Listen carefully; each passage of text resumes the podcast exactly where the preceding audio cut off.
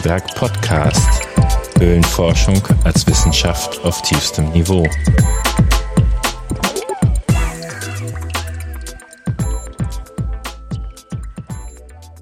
Willkommen zum Antiberg Podcast mit Thilo Müller und Markus Scheuermann.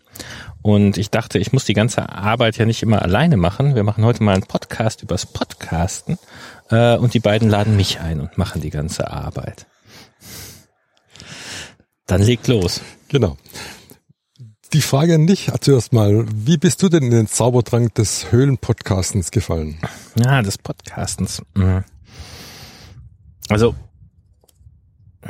ehrlich gesagt weiß ich es gar nicht mehr ganz so genau. Ich habe ja äh, 2011 oder so schon einen Höhlenpodcast gemacht. Da war ich zu Gast bei Tim Püttlaff mit Chaos Radio Express. Ähm, Tim hat im Prinzip den Ansatz, lange Interviews mit Leuten, die ihn interessieren, zu machen. Ähm, lustig, ich habe mit Pin, Tim ganz früher auch Chaos Radio gemacht. Das war so richtig äh, auf Radio Fritz in äh, Berlin auf dem Sender. Ähm, so gesehen kannten wir uns schon und ich habe immer mal gesagt, ach Tim, hier das Höhlenthema wird dich interessieren. Ich habe Tim tatsächlich, bevor wir die Folge aufgenommen haben, auch äh, zwei Stunden durch die Kluterthöhle geschleift. er hat nie wieder gefragt, ob ich ihn mitnehme. okay. Ähm, aber ähm, was ganz spannend war, ist, äh, für mich war das ein totales Erlebnis, wie sehr ein guter Interviewer was äh, aus einem rausholen kann. Und ich habe danach mit Tim noch das ein bisschen kommerzielle Projekte gemacht, wo es halt auch darum ging, äh, Interviews zu führen und viel Informationen aus den Leuten rauszuholen. Also das fand ich immer ganz spannend. Auch das Format, was er so macht, was im öffentlich-rechtlichen Rundfunk ja überhaupt gar keinen Platz hat, dass man unglaublich in die Tiefe geht mit sehr viel Zeit. Also vielleicht früher im Fernsehen äh, ach, was war denn das, das mit dem Lash, wo der irgendwie Sachen detailliert ja. erklärt hat und so. Aber die meisten Sendungen müssen es halt in drei Sätzen auf den Punkt bringen. Und ich habe Tim halt tatsächlich auch immer gesagt, deine Sendungen sind viel zu lang. Also der macht ja noch ähm, so Sachen Freakshow und so, wo die äh, vier Stunden oder auch mal sechs über die letzte Apple Keynote reden. Und ich so, boah, was ist das für Leute, die nichts zu tun haben. Ähm, und bin dann Stück für Stück dazu gekommen, also wenn er sagt, ich rede halt so lange darüber, wie wie es braucht. Ähm, das fand ich einen ganz interessanten Punkt. Also ich, ich folge ihm da. Das Thema braucht so lange, wie es braucht. Und ähm, für mich ist das Gegenteil so ein bisschen der Corona-Podcast vom NDR gewesen, ähm, wo ja unglaublich auf Zack und schnell und schnell reden und sonst was. Und ich bin halt mehr so der Höhlenforscher, ne? Geologische Zeitraum. naja, äh, bisschen zu lange Antwort. Ähm, ich habe das Thema recht lange vergessen dann. Ich immer mal auch Podcast, aber worüber sollst du Podcast machen? Ähm, und bin dann dazu gekommen, ich habe ja letztendlich äh, die Zeitschrift der Antiberg wiederbelebt. Und ich habe immer irgendwelche Vereinszeitschriften mein Leben lang oder so gemacht. Äh, hatte also immer Chefredakteur auf äh, einer selbst ausgedruckten Visitenkarte stehen. Äh, und ich finde das auch unglaublich wichtig. Der Antiberg ist halt so die typische äh, Cast-Zeitschrift, führende Zeitschrift für Cast-Erscheinungen in NRW. Mhm. Ähm, und äh, dass sie in den Bibliotheken archiviert wird, was da einmal gedruckt ist, ist halt da. Äh, Im Prinzip so richtig viele aktive Leser, die dafür bezahlen würden, haben wir nicht wirklich. Mhm. Ein paar schon, aber äh, eigentlich drucken wir die Zeitschrift vor allem, damit die in die Universitätsbibliotheken und so geht. Und nach zwei, drei Jahren als Chefredakteur ist mir klar geworden, dass ähm, die wir ganz viele Leute haben, die einfach nicht schreiben. Also die auch tolle Sachen über Höhlen wissen, die aber nie schreiben würden. Und andererseits auch in dieses schriftliche Format vieles nicht so reinpasst. Mhm. Ähm, und wir haben natürlich immer mehr Leute, die nicht lesen. Obendrein. Äh, ist nun mal so. Äh, also über den Schriftentausch vom Antiberg ähm, kriege ich ja relativ viele Vereinszeitschriften aus Deutschland. Ich finde die auch interessant, aber dass ich mir die alle am Stück vom Wort mhm. eins bis äh, zum letzten Wort rein tue, ist auch nicht so. Äh, und ich sehe mich schon als wortaffin. Naja, und irgendwie dieses ganze Podcast-Thema köchelte die ganze Zeit und ähm, also das fand ich auch immer interessant und ich wollte mehr journalistisch arbeiten, aber für diese Zeitschrift Antiberg wirklich Reportagen zu schreiben oder so, da sah ich mich nicht. Das mir auch zu viel Arbeit gewesen, ehrenamtlich. Und irgendwann fiel der Groschen dann, dass das doch jetzt eine Gelegenheit wäre, mit dem Podcasten anzufangen. Für mich war das, ähm, allerdings hat das eigentlich nicht so viel mit Corona zu tun gehabt. Also das wird ja gerne gesagt. Mhm. Ähm, weil tatsächlich mein Leben äh, das Schlimmste war, dass ich keine Leute mehr zum Abendessen treffen konnte und dass die Kinder fürchterliche Langeweile hatten. Also äh, es ist eigentlich kein Corona-Podcast die Idee gewesen. Aber ähm, das zusammenzubringen und auch äh, zu sagen, einerseits, ich bin jetzt jemand, der sich inzwischen genug über Höhlen er unterhalten kann, ohne sofort was Peinliches vom Stapel zu lassen, weil es so ahnungslos ist. Also zumindest weiß ich genug, um interessante Fragen stellen zu können ähm, und das dann einfach mal zu nutzen. Auch, auch tatsächlich, ich kann mit interessanten Leuten reden und die fragen, was ich schon immer fragen wollte. Mhm. Und ähm, ich sehe auch schon ein bisschen, dass das ein Service für die Community ist. Äh, mhm. Denn wir sind klein und wir sind auch zerbrechlich als Community, weil wir so wenige sind. da den Informationsaustausch über Webseiten hinaus zu fördern, äh, fand ich gut. Mhm. Jetzt habe ich ganz lange geredet. Äh, Gäste, die immer so viel quatschen, sind eigentlich schwierig. Unterbrichst du gerne. Nee, ähm, das finde ich toll. Wir hatten ja das in der Gabenstätte auch schon überlegt gehabt, auch vor, vor einem Jahr schon. Bei uns war es so ein Corona-Ausfluss, weil wir letztens früher schon überlegt hatten, was machen wir uns mit der Zeit, wie können wir da ein bisschen was raus, Positives auch rausziehen. Und dann haben wir in gut schwäbischer Manier gesagt, man sollte mal man sollte mal einen Podcast starten. Das haben wir bis heute noch nicht gemacht, aber wir haben ja auf der Schiene eben auch ähm, mitbekommen, dass du einen machst und dann finden wir eigentlich alle sehr toll und ich habe jetzt, glaube ich, jede Folge angehört, ähm, auch wenn es schon ein paar länger dabei waren, aber die sind doch immer sehr, sehr informativ, sehr gelungen und man erfährt auch vieles, was man dachte, man weiß es anders, aber es wurde dann eben dort neu erzählt. Friedrich Nolles äh, ähm, Folge habe ich sehr interessiert gehört, weil ich ein paar Dinge einfach dachte, die wären anders gewesen mit seinem äh, mit seiner Erfahrung als oder nicht als, sondern äh, von anderen Leuten, die IM, IM bei ihm waren ähm, in der DDR-Zeit zum Beispiel. Sowas finde ich finde ich schon sehr sehr spannend. Ähm, und und wie hast du dir deine deine Themenblöcke überlegt? War das einfach so, was könnte ich machen? Ich, ich, ich suche mal was zusammen oder wie ging das? Ja, ich, also ich habe mir erstmal verschiedene Formate überlegt. Zum Beispiel Spelio News. Ich rede mit Detlef darüber, was so passiert ist. Das läuft nicht so gut. Also A, äh, Detlef nicht immer Lust ähm, und B sind tatsächlich die am wenigst gehörten Folgen.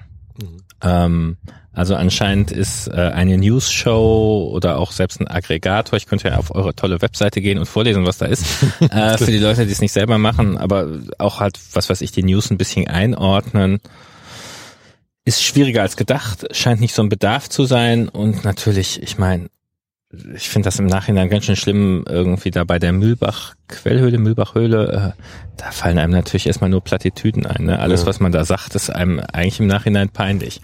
Äh, und trotzdem hat man das Gefühl auch, ähm, eigentlich da auch was sagen zu wollen. Äh, also tatsächlich, was am meisten läuft, ähm, ist das, das lange Interview das scheint am besten zu passen, was ich vorher so unter die Kategorie tiefe Themen mhm. gepackt habe. Wobei es halt auch sehr unterschiedlich vom Partner abhängt. Also ähm, der Bernd Kliepan zum Beispiel, ich meine, der ist Moderator, der hat das 20 Jahre gemacht, mit dem hätte ich auch noch drei Stunden reden können. ja. äh, und ich fand es keine Sekunde langweilig.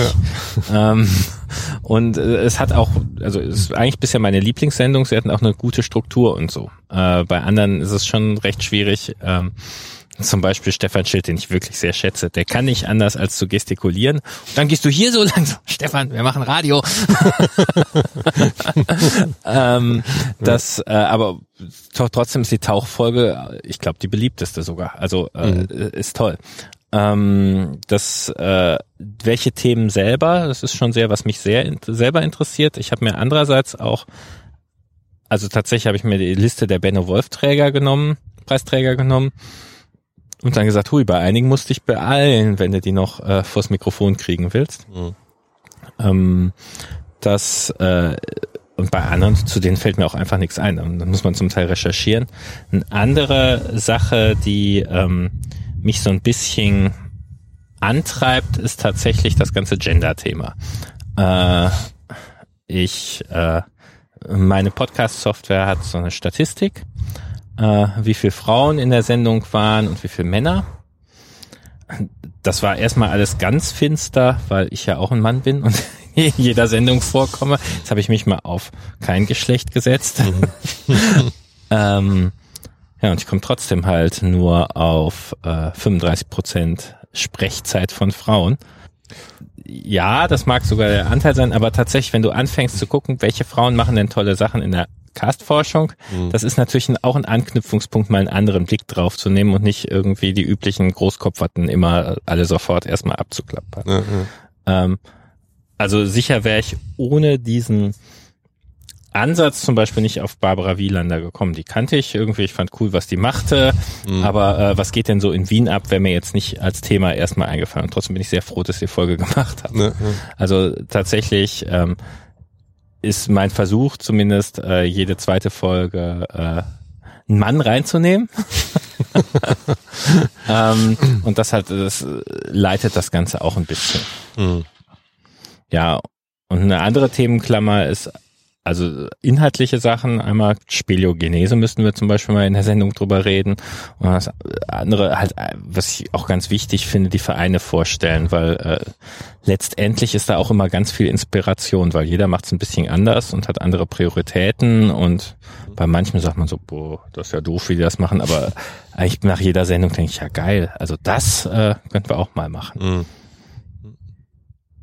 Und hast jetzt schon viel Feedback bekommen über die entsprechenden Kanäle von Höhlenforscherseite? Nee, gar nicht. Finde ich auch total blöd. Ich glaube, wir haben zwölf Kommentare auf der Webseite, von denen äh, acht äh, Familie, Freunde und sonstige Leute, die ich gezwungen habe, sind. Okay. Äh, das ist schon, man redet so ein bisschen ins Nichts. Mhm. Also Höhlenforscher scheinen nicht auf den digitalen Dialog zu sein, äh, abzufahren. Ich glaube, ich habe vor ein paar Folgen auch doll geschimpft, da habe ich mal einen Kommentar gekriegt. Ich soll ja einen Kommentar schreiben. ähm, und das ist schon schade. Also manchmal frustriert es einen, weil äh, letztendlich geht halt schon viel Zeit und auch Geld rein und ja, ich mache das auch, weil es mir Spaß macht, aber so ich sehe ständig steigende Downloadzahlen und dann auch so Sachen wie Leute aus dem Bekanntenkreis, ähm, sagen, ja, der sowieso hat gemeint, das wäre schon ganz schön cool mit dem Podcast, wenn du ihn mal interviewen möchtest. Ähm, oder tatsächlich hatte ich einen Anruf schon, äh, ja, ich frag, hatte mich schon gefragt, wann du dich meldest. Echt? Also den habe ich angerufen, ob er nicht. äh, also auf die Weise kriegst du schon Feedback, aber direktes Feedback gibt's leider echt wenig. Mhm.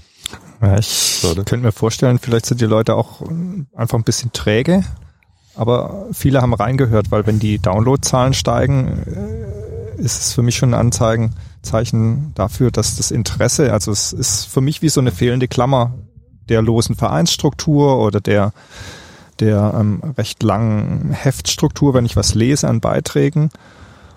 Und ähm, wenn ich mich selbst anschaue, habe ich den Podcast auch erst in der Zeit kennengelernt, wo ich außer Haus gehen musste, Corona, ich muss mal aufs Rad, aber was mache ich da? Ich ähm, kenne schon jede Strecke, ah, da kann ich was ins Ohr nehmen. Und dann war es halt ein Corona-Podcast, aber dadurch hat sich das Medium Podcast erstmal für mich erschlossen, was jahrelang brach lag. Und dann fand ich aber sofort sehr angenehm, dass die Länge passt und es quasi was komplett anderes ist als Radio-Fernsehsendung, sondern eine Tiefe generieren kann. Auch noch mit meinem Hobby ist das super. Mhm. Und dann war das Türchen auf. Ne? Ein Problem ist, dass 60 Prozent unserer Hörer noch über die Webseite kommen. Mhm. Und deine Podcast-Erfahrung ist halt einfach was anderes. Wenn du ein Podcast-Client hast, also ein Podcast-Programm, dann kannst du ja auch nach 30 Minuten auf Pause drücken und wenn du zwei Tage später das Ding wieder aufmachst, kannst du da weiterhören. Ja. Wenn du auf der Webseite möglicherweise noch am PC mhm. oder also dann passt das alles nicht. Mhm. Äh, und ähm, dieses, äh, die Sendungen sind ja zum Teil gar nicht dafür gemacht, dass du äh, die so ewig lang am Stück durchhörst, weil nicht jeder immer so lange Touren macht. Also da, ich vermute, das hat auch ein bisschen mit der, dass viele Podcasts noch nicht entdeckt haben von unseren Hörern. Und es scheint wirklich sehr, ähm, also ich scheine, manchmal frage ich mich auch, na, vielleicht sind das Leute, die das einfach so abonniert haben. Aber es scheint schon in der Community vor allem zu sein, weil ich habe die Dinger auch mal ein paar Folgen auf YouTube gestellt also da, da kann man ja auch, also es ist im Prinzip ein Fake-Video. Und ich glaube, da habe ich insgesamt äh, für alle Folge oder pro Folge so 20 Downloads. Mhm. Und beim Podcast bin ich bei den guten Folgen inzwischen über 1000. Äh, also ist das, sind das wohl keine Zufallsfunde. Ja. Aber schön, dass es für dich so eine Unterstützung war. Ich unterbreche die Folgen schon. Ne? Also man, man hört mhm. auch die ähm, CRE-Podcasts mit Genuss, aber eben über mehrere ja.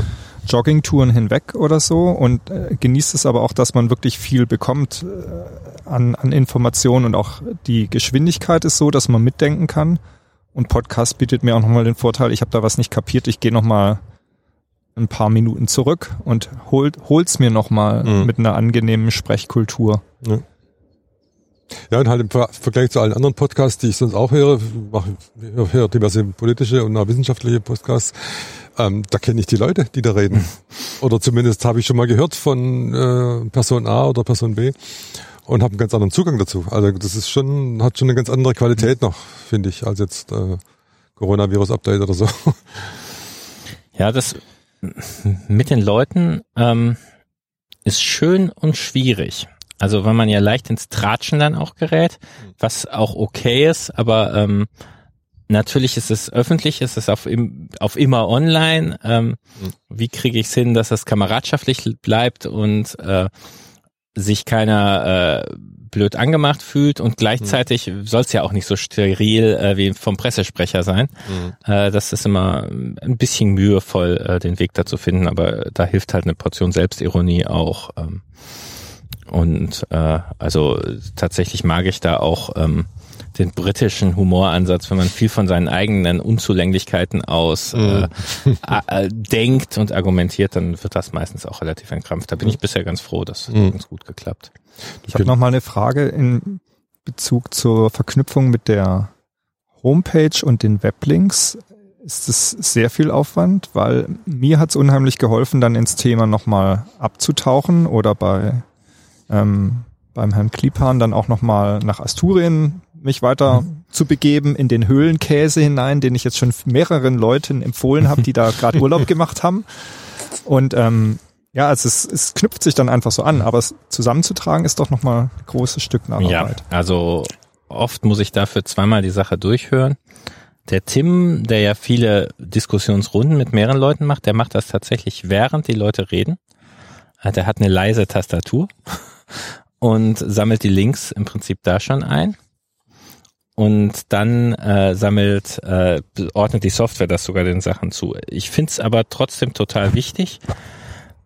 Gerade fühle ich mich übrigens nicht so ernst genommen, weil die Herren hier äh, Katze knuddeln und Fotos von süßer Katze machen.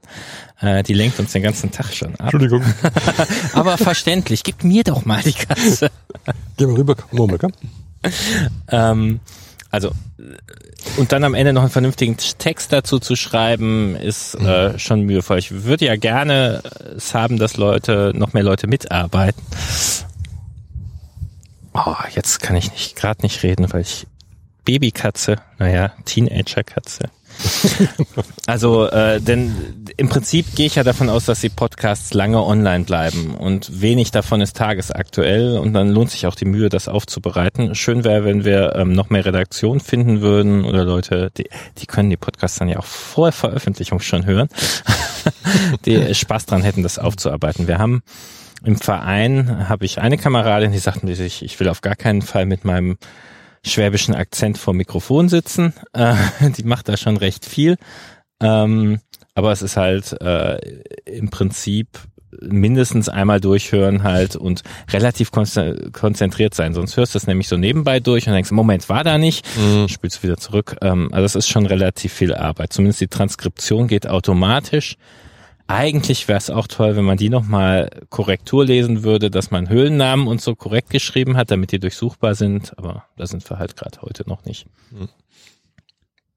Was, was mir auch als Idee kam, als ich die ersten Podcasts gehört habe oder du auch mit Leuten gesprochen hast, die noch Erfahrungen mündlich weitergeben, war wirklich eine große Dokumentation an Bildern hat wahrscheinlich jeder Verein eine relativ große Dokumentation an Schrift auch, aber dieses Erzählen von wie war das da und wie habt ihr da was gemacht, das kann eigentlich nur Ton nachher ja. und die Menschen selbst niederbringen. Und Filmen geht da nicht. Das wäre, also Ton ist da viel angenehmer. Ist ja auch ja. eine Riesenchance. Genau, das Oral History. Ähm, ich finde es auch toll, äh, ganz spannend, das wusste ich gar nicht. Nachher habe ich es in VDHK-Nachrichten sogar gefunden, dass äh, ich glaube, Stefan Kempe war die treibende Kraft dahinter, dass diese CD gibt, Höhlenforscher erzählen. Äh, das ist eine zwei CD-Box, die wahnsinnig schön aufgemacht ist. Eine CD erzählt Stefan Kempe, äh, wie Höhlen entstehen. Und ähm, die andere sind äh, so alte Schlachtschiffe wie HW Franke, die aus so, so ein paar Geschichtchen erzählen. Ich finde also die Aufmachung toll, ähm, aber irgendwie sind die Sachen so aneinandergereiht, da fehlt der Bogen. Also äh, eigentlich hätten sie da wahrscheinlich nochmal einen Produzenten gebraucht, der Audio-Producing kann.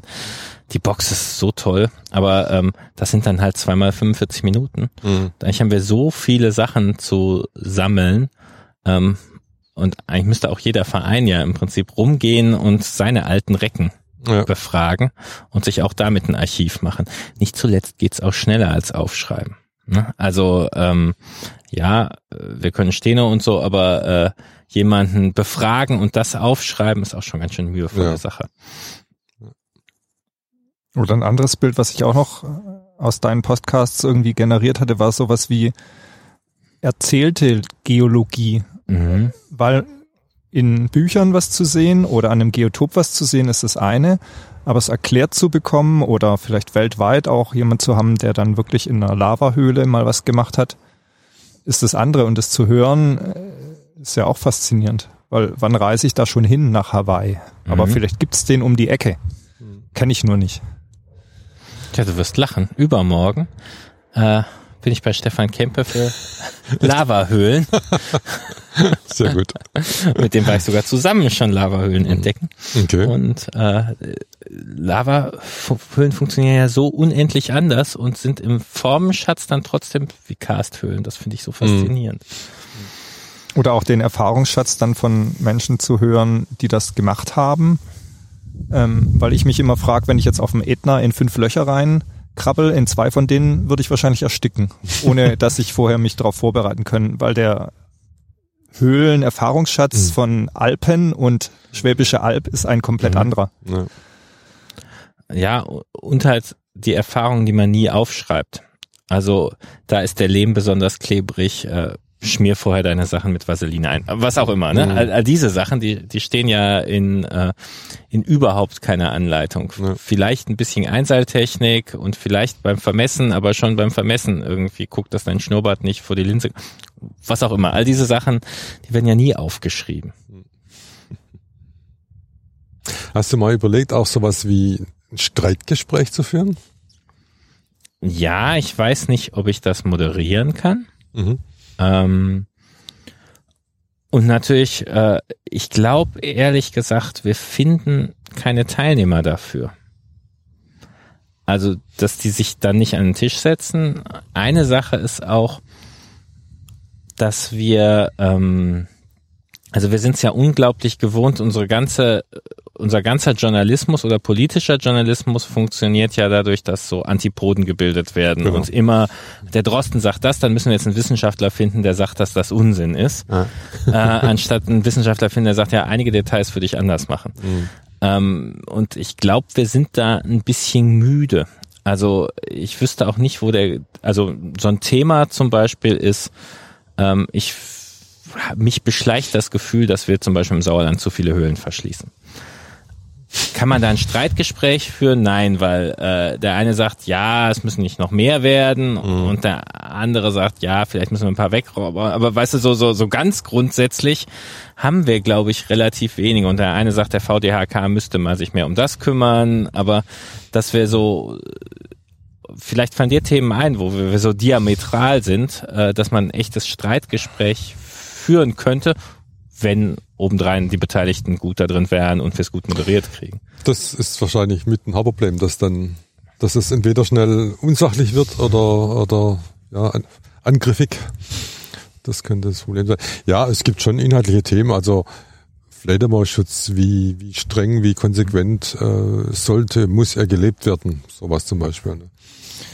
ist schon ein sehr weites Feld. Oder hattet ihr nicht in der Folge auch so ein Spannungsfeld Biotopschutz, Geotopschutz, wobei sich das langsam auflöst, das Spannungsfeld, ja. aber es gibt ja durchaus vielleicht erstmal so fachliche Streitthemen, an denen man gut lang kommt ja. für einen also, ersten Ansatz. Also im Antiberg selber, also in der Papierzeitschrift, habe ich ja hinten immer die steile These. Ich habe immer noch keinen Leserbrief pro, pro, produzieren können. ähm, also auch so Sachen wie, wenn ihr so viele Höhlen verschließt, müsst ihr euch auch nicht wundern, dass die aufgebrochen werden. Habt mhm. ihr nicht anders verdient. Oh, kriegt man meine hochgezogene Augenbraue, das war's dann. Okay. Ähm, das, äh, ja, ich, ich weiß nicht, ob vielleicht auch die Community so klein ist, dass entweder reden die Leute einfach nicht miteinander, dann kriegt die auch nicht an einen Tisch, mhm. ähm, oder sie haben doch relativ viel Achtung voreinander und dann nachher kommt raus, ähm, also ich hatte sowas zum Beispiel, wo ich so, so ein völlig misslungenes Streitgespräch vom Deutschlandfunk. Die Bischöfin Käßmann und die Leiterin der Kölner Telefonseelsorge und der Deutschlandfunk hatte gesagt, die Käsmann sagt, Corona ist eine super Gelegenheit, ähm, dass man mal jetzt anders Weihnachten feiert und irgendwie besinnlicher und in Ruhe ist. Die Telefonseelsorgenfrau sagt, die Leute, die es wirklich nötig haben, die sind eh eines aus der totalen Luxusposition argumentiert. Natürlich sind die sich nicht an die Gurgel gegangen, ne? Mhm.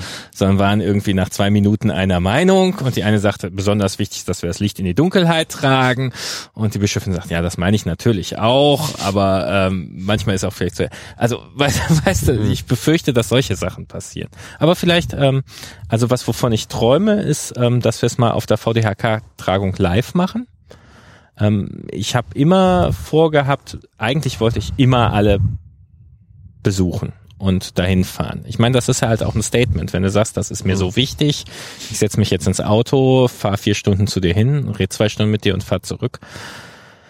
Andererseits ähm, war es dann doch ein bisschen unrealistisch. Also ähm, dann wäre wahrscheinlich werde ich sechs Folgen im Jahr hinkriegen oder so. Mhm. Ähm, aber ich denke gerade, wenn man zu mehr als zweien ist und sich nicht kennt, also ich könnte mir auch vorstellen, dass ein Panel vor Publikum nochmal was anderes macht und tatsächlich mehr so eine Panel-Diskussion, wo mhm. nicht ein Streitgespräch, sondern wir leuchten aus unterschiedlichen Richtungen auf das gleiche Ding. Vielleicht bin ich auch einfach zu harmoniesüchtig. Thema, was mir vor kurzem ähm, aufgefallen ist, die hatten eine Agrarstudie gemacht, glaube ich, wie schnell Schadstoffe durchlaufen, in welchen geologischen Strukturen. Und wir wissen das ja alle, in dem Karstgebiet kommen die ungefiltert unten wieder raus. Aber aha, große Studie, große Erkenntnis. Da wären die zwei Streithähne eigentlich die Agrarbetreiber und unten die Wasserwerke. Können wir nur moderieren, das sind ja nur die Durchlauferhitzer. Aber ja, auch nicht ja. ganz passend. Oder so ein Streitthema für mich ist, dass es bei uns steht das so an ähm, Bodendenkmalschutz und mhm. äh, Höhlenforschen und äh, ich meine, ich bin promovierter Jurist. Meiner Meinung nach ist äh, das Graben, was das Denkmalschutzgesetz verbietet, an, in der Nähe von Bodendenkmalen nicht das Graben, was wir Höhlenforscher machen. Mhm. Äh, ich habe in der Schublade so einen halbfertigen Aufsatz liegen, ist Aufwältigen von Höhlengraben im Sinne des Paragraph und so weiter. Ähm, aber A kommt man da ganz schnell in, also dass wir uns grundsätzlich mit denen ja vertragen wollen, äh, sind sich alle einig und äh, dann kommt man in Paragraphenreiterei, die keinen interessiert. Und äh, obendrein, ey, mach uns die Denkmalschützer, die fahr die nicht sauer. Äh, ich sage so, die brauchen wir gar nicht, die brauchen gar nicht freundlich zu sein, weil wir haben keinen Genehmigungsvorbehalt. ähm, um Himmels Willen. Und also das sind Sachen, will man das vom Zaun brechen. Mhm. Äh, und am Ende läuft's ja auch so ganz gut. Ja, ja und Fledermausschutz vielleicht. Ähm, oder aber, aber letztendlich kommt man da, glaube ich, immer, findet man ziemlich schnell Kompromiss in unserer Community. Mhm. Keiner von uns ist Agrarbetrieb oder Wasserwerk. Ja. Ja, wenn man sowas machen will, müsste man, müsste man sich so ein paar politische ähm, Sendungen anschauen, wo die, die Moderatoren eigentlich die Schaumschläger sind und, genau. die, und die Gäste anheizen mit irgendwelchen Statements, die sie mal gemacht haben. Und dann ähm, müssen die sich wehren oder sich verteidigen, wie auch immer. Und dann, dann gibt's Diskussionen. Aber davon gibt's ja genug. Eigentlich und ich finde es nicht mal gut. äh, also wo, wo tatsächlich, ich fand gerade bei Corona konnte man es so doll sehen, wo immer ein Gegensatz produziert wurde, wo eigentlich gar keiner ist. Mhm. Ähm, und von dem, äh, wir reden, also ich, ich versuche mal rauszufinden, was du dazu meinst und dazu weißt äh, und gebe dir alle Zeit, die du brauchst. Äh, das Format gibt's ja eigentlich kaum. Also unter anderem soll, äh, ich versuche schon irgendwie mal so auch ähm, ganz klar äh, Wundepunkte durchaus mal anzusprechen, aber dann ist es, ähm, meine Arbeit ist ja nicht die Kameraden, die sich die Zeit nehmen, mich äh, zum Interview einzuladen, bloßzustellen. Mhm. Also ähm, es ist jetzt keine Lobhudelei, aber ich muss jetzt auch nicht auf jedem Fehler von dem anderen rumreiten. Ne? Also wenn ich sage, äh, ja, aber Fledermausschutz gilt doch nur für Fledermausquartiere und was ihr da aufgewältigt habt, äh, da kann ja kein Fledermausquartier sein und wenn mhm. der Gegenüber dann sagt, ja, man weiß ja nie, ob Fledermäuse drin sind, da muss ich jetzt nicht eine Viertelstunde drauf rumreiten, weil ich das anders sehe. Mhm. Ähm, so, ich sehe mich da halt schon auch als Gast und es geht darum rauszufinden, was der andere meint und nicht, mhm. äh, wo es nicht passt. Also so gesehen habe ich da auch wenig investigativen Antrieb. Mich würde man zum Beispiel, also es ist mehr alte Sachen ausgraben. Zum Beispiel erinnert ihr euch die Geschichte so vor 15 Jahren, wo jemand mal eine Falle in den Alpen irgendwo gestellt hat, dass die anderen Höhlenforscher von Steinen erschlagen wurden ja, sollten? Dachstein Südwand war das. Was ist aus der Geschichte geworden? Also dann hieß es Polizei ermittelt und Anklage ja. wurde erhoben. Mhm. Und da mal rausfinden, was waren da? Der wurde verknackt. Oh, siehst du, dann brauche ich das schon mal nicht mehr machen. das war der, der ähm, Robert Seebacher, war einer von den Betroffenen. Das ist der Obmann von den Steirer Höhlenforschern. Ähm, und der ist selber Polizist. Deshalb hat es auch seinen richtigen Bann wahrscheinlich gleich genommen. Und die haben herausgefunden, wer das war. Und den haben sie, ich weiß nicht in welchem Umfang jetzt, aber den haben sie ähm, vor Gericht verurteilt. Ja. Gut, dann äh, ist das schon mal erledigt. Also aber tatsächlich solche Sachen mal ausgraben, weil viele Sachen sind ja, oder was mich mal interessieren würde, ähm, was hat es der die Riesending-Geschichte mit den beteiligten Vereinen und Gruppen und Leuten gemacht. Also mhm. ähm, wie ist das geborgen zu werden? Das kann ich mir schon ungefähr vorstellen. Und äh, also wahrscheinlich haben wir alle genug Vorträge gehört, dass sich seitdem die Europäische Höhlenrettung anders organisiert hat und die wissen jetzt, wo ihr Material liegt und äh, mhm. der ganze Rums ausbauen hat sechs Jahre gedauert. Das ist alles so, ja, und äh, das Zeitungswissen, oh, war das tief, Das ist mich auch nicht so, aber äh, was hat sich für euch verändert und wie geht ihr jetzt anders dran und mhm. äh, zum Beispiel, wie war es, letztendlich wird ja jeder Höhlenvereinsvorsitzende oder Landesverbandsvorsitzende plötzlich zum, zum Presseobjekt und Pressestar und die arme VDHK-Vorstand, also mhm. solche Themen mal wieder aufzunehmen. Aber die sind ja eigentlich nicht kontrovers. Bist nee, das stimmt. Ja. Also ähm, da kontrovers sind mehr so worauf sollen wir uns konzentrieren und äh, aber da, da findet man so schnell zusammen. Also äh, letztendlich ja, aber vielleicht bin ich einfach auch zu harmoniesüchtig oder zu angenervt von den Sachen, dass immer zugespitzt wird auf zwei mhm. Gegenpunkte. Mir fielen sonst eben auch noch Themen ein, wo du vorhin die wissenschaftliche Seite beleuchtet hast. Da liegt ja auch noch ganz viel, ja, ob es nun Biospeologie ist oder Paläofauna, Experten, die mal sagen, die Schichtabfolge in der Bärenhöhle äh, ist schon so und so, aber so und so Indizien gesteuert muss man da auch durchgehen, um das schon als Bild nachher zusammenzubauen. Ja, also und tatsächlich, es gibt ja zum Beispiel so ein paar jetzt alternative Ansätze für die ähm, Speleogenese. Ähm, leider komme ich da oft mit den Leuten nicht mit den Interviewterminen zusammen. Ähm, irgendwie scheint das alles unter einem schlechten Stern zu stehen. Was anderes, worüber ich nachgedacht habe, ist mal Sendungen über einzelne Höhlen zu machen. Mhm. Also auch richtig intensiv auf eine Höhle dann jeweils gehen. Ähm, und so wie, wie man ja zum Teil Monografien über Höhlen macht, so Monosendung, mhm. wo dann wahrscheinlich der Gesprächspartner sich auch erstmal ein bisschen vorbereiten muss, ja. äh, bevor man die Sendung macht. Ja, also Themen, ich sehe da erstmal keine Knappheit. Äh, und es ist ganz lustig, es gibt ja so viele Anleitungen. Ich möchte podcasten. Ja, dann such dir mal was, was dich vielleicht interessieren würde genau. und, und, wo du Ansprechpartner kennst. Und das ist natürlich so, also äh, kein Problem. A, interessiert's mich und B, freuen sich ja alle Höhlenforscher drüber zu reden im Großen und Ganzen. Ne? Also äh, wir sind so eine kleine Community und wir sind auch so dumme Fragen gewöhnt. Ne? Oder zumindest welche, die für uns gar nicht so interessant sind. Also das Fernsehen und die Zeitung fragen ja zu 90 Prozent Sachen, wo wir einschlafen aus Langeweile. Ähm, oh, ist es da nicht dunkel? Genau. Frieren sie nicht? Haben sie nicht Angst, stecken zu bleiben? Wird's da nass? Und, und die Frage zur Einzelhöhle ist dann, wie weit geht's denn da rein? Genau. Und wie alt ist die? Ja, genau. Waren Sie da auch schon mal drin? genau. Das ist gefährlich. Und, und, im Prinzip freuen sich alle irgendwie, dass mal jemand äh, was fragt, was darüber hinausgeht. Also da, äh, ich bin auch erstaunt, wie viel Mühe die oft auf sich nehmen, meine Gesprächspartner. Das mhm. ist schön. Ja, dann Gut. haben wir, glaube ich, ah, habt ihr noch Fragen? Hab ich noch, Fragen? hab ich noch Fragen? Hast du noch Fragen, genau.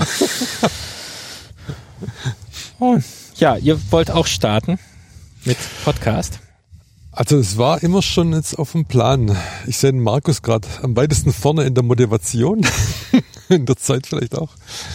Also ich muss sagen, das Format gefällt mir einfach super gut. Ja. Es ist mitnehmbar, es ist hörbar, es ist angenehm, es ist tief.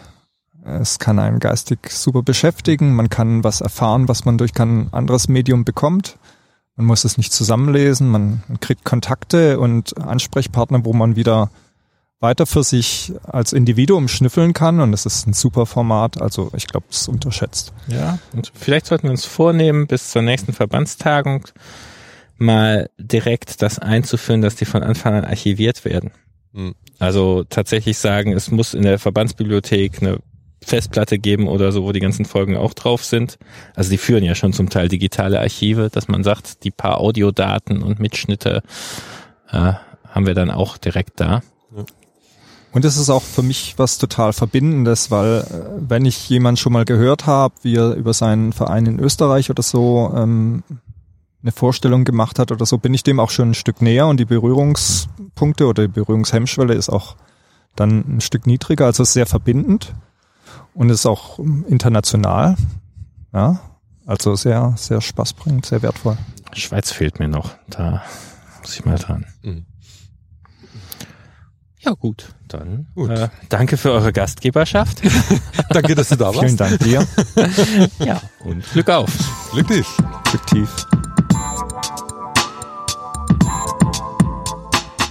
Dies war eine Folge des Anti-Berg Podcast.